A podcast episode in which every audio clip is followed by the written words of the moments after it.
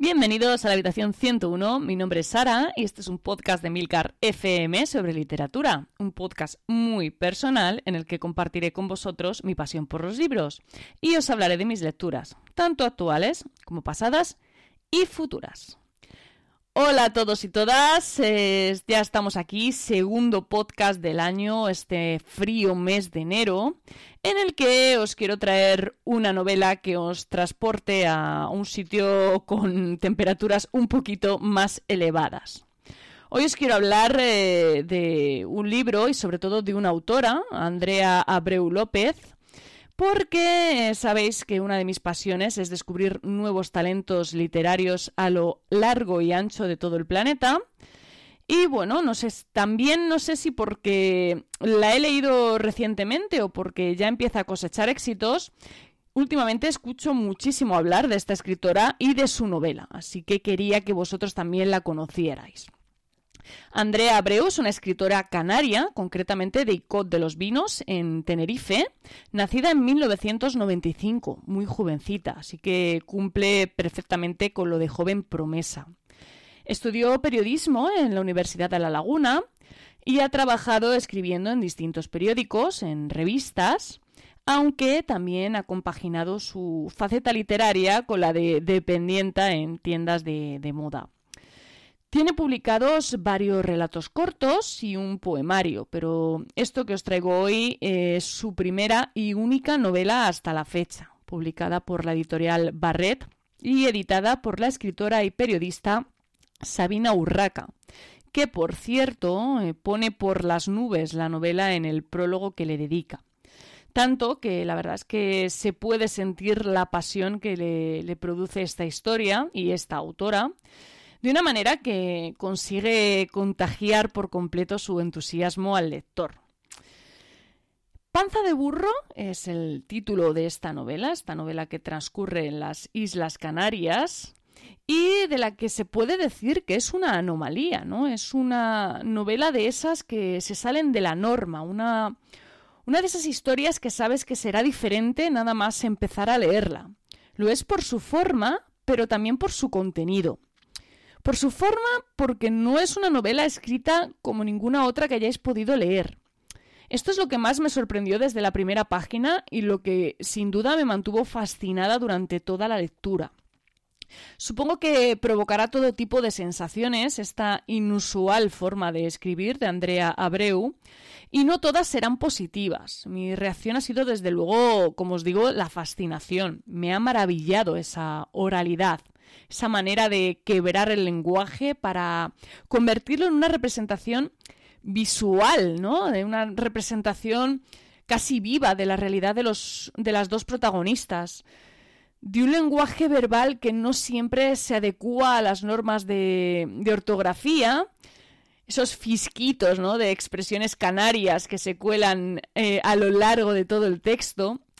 Y es que en esta novela os vais a encontrar eh, faltas de ortografía y palabras escritas como suenan. De hecho, hasta el punto de es que de hecho muchas veces os va a costar reconocerlas, ¿no? Yo el Messenger este estaba que no sabía lo que era y bueno, luego dices, ah, mierda, el Messenger. Pero bueno, es un poco chocante, ¿no?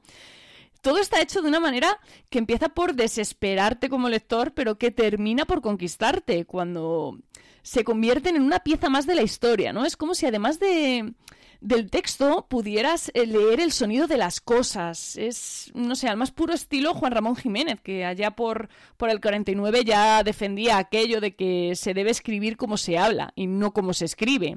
Supongo que, bueno, algo de, de literatura sí que sabría nuestro premio Nobel, ¿no? Bueno, supongo que todo es cuestión de formas e intenciones. En esta novela la intencionalidad es clara y es más que evidente. El lenguaje cumple una función en la, historia y por tanto hay que comprender la novela así, tal y como fue concebida. Sin ese lenguaje oral, eh, de hecho, la novela se quedaría absolutamente coja y pasaría a ser una historia más, una historia de algún modo desprovista de, alma, ¿no? Em, no sé, como hueca. De hecho, la propia autora eh, rechazó incluir un glosario de términos en el libro. Ella misma ha reconocido que huye de la norma de la Academia de la Lengua Canaria en un intento de trasladar el idioma eh, de un barrio en el que se, habla de manera incorrecta, ¿no?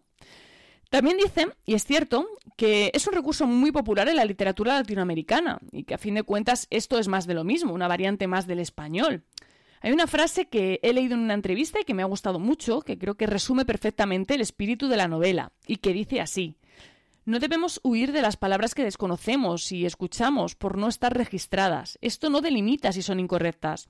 Todas las palabras son correctas en tanto que existen. Bueno, me parece una, no sé, un resumen muy bonito, ¿no? De lo que realmente es el lenguaje.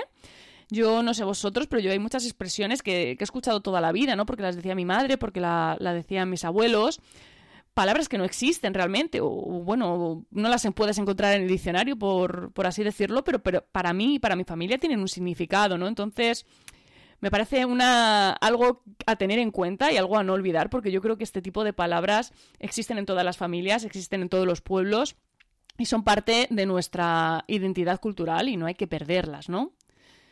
Y bueno, volviendo a la novela, eh, por su contenido, es una novela breve, pero muy, muy, muy intensa. Es una novela muy cortita, no llega a las 200 páginas, pero esconde mucho más de lo que parece. Porque lo que parece panza de burro es la historia de dos niñas, dos amigas canarias, dos niñas salvajes con una infancia que huele a tierra, que huele a libertad. Solo eso, ¿no? Nada más. Pero es que tras esa sencillez se esconde un universo entero. La amistad entre las protagonistas, Shit, bueno, no, así la llaman, no sabemos cómo se llama de verdad, e Isora, es de una autenticidad pasmosa. Por momentos me recordaba la de Lila y Lenú, las, dos amigas estupendas de Elena Ferrante, un libro del que ya os hablé. Y bueno, es que cuando uno lee Panza de Burro está en Tenerife. Está en Tenerife pasando calorcito, ¿no? Con, con Isolda y con Sid. Viviendo ese verano nublado, comiendo los queques de Isolda o escribiendo canciones en la libreta de aventura. La lectura te lleva a recordar tus propios veranos de, la infancia casi de manera inconsciente. Tiene la fuerza de traerte un poco de aquellos días al presente. Toda la historia está inventada en el barrio de Los Piquetes, en Icot de los Vinos. Es el lugar donde se crió la autora y el lugar que inspiró esta historia. Es un, lugar muy alejado del ideal turístico de las islas, ¿no? De los guiris, del sol, de la playa. Y de hecho, casi toda la historia transcurre entre nubes, entre esa panza de burro, ¿no? Que me explicaron, me explicó un amigo canario, que da nombre al título y que, bueno, que no es otra cosa que una acumulación de nubes bajas, ¿no? Yo no lo había escuchado en la vida, pero bueno, es algo allí muy típico al parecer. Andrea Abreu nos va a llevar a conocer la parte más desconocida de Canarias, la de los trabajadores de los hoteles turísticos, de las casas rurales, eh, que se destinan pues a los turistas que cada año se desplazan a las Islas Afortunadas. La acción transcurre a principios de los 2000, cuando las dos amigas protagonistas están empezando ese periodo convulso de, la pubertad, una pubertad algo extrema, todo se ha dicho, pero bueno, yo igual es que la mía fue muy light, pero bueno, yo os dejo que juzguéis vosotros mismos cuando lo leáis, que, que no me gustaría haceros un spoiler. Lo que está claro y de lo que no tengo ninguna duda es que esta novela de Andrea Abreu es una apuesta más que interesante, todo un soplo de aire fresco. De hecho, la he visto en varias listas de, de lo mejor de 2020. Me parece un debut de lo más prometedor. Eh, espero que Andrea Abreu no tenga que volver a doblar una camiseta y que se dedique plenamente a la escritura, porque creo que mm, es una promesa, es una, va a ser una gran escritora. Una, autora que va a pasar, su nombre se va a escribir con mayúsculas y bueno, creo que es un título muy a tener en cuenta, una forma muy novedosa de contar una historia que en cierta manera y salvando las distancias hemos vivido todos. Muchísimas gracias por el tiempo que habéis dedicado a escucharme. Espero que os haya gustado el capítulo de hoy, eh, que os animéis a leer esta historia y si no, haber conseguido que al menos os trasladéis un ratito a Canarias a pasar calorcito que falta hace. Y como siempre tenéis los medios de contacto y toda la información y enlaces de este capítulo en emilcar.fm barra habitación 101. Y si os apetece charlar un ratillo sobre libros, pues como siempre os digo, os espero en nuestro canal de Telegram t.me barra habitación 101. Leed mucho y recordad, nos encontraremos en el lugar donde no hay oscuridad.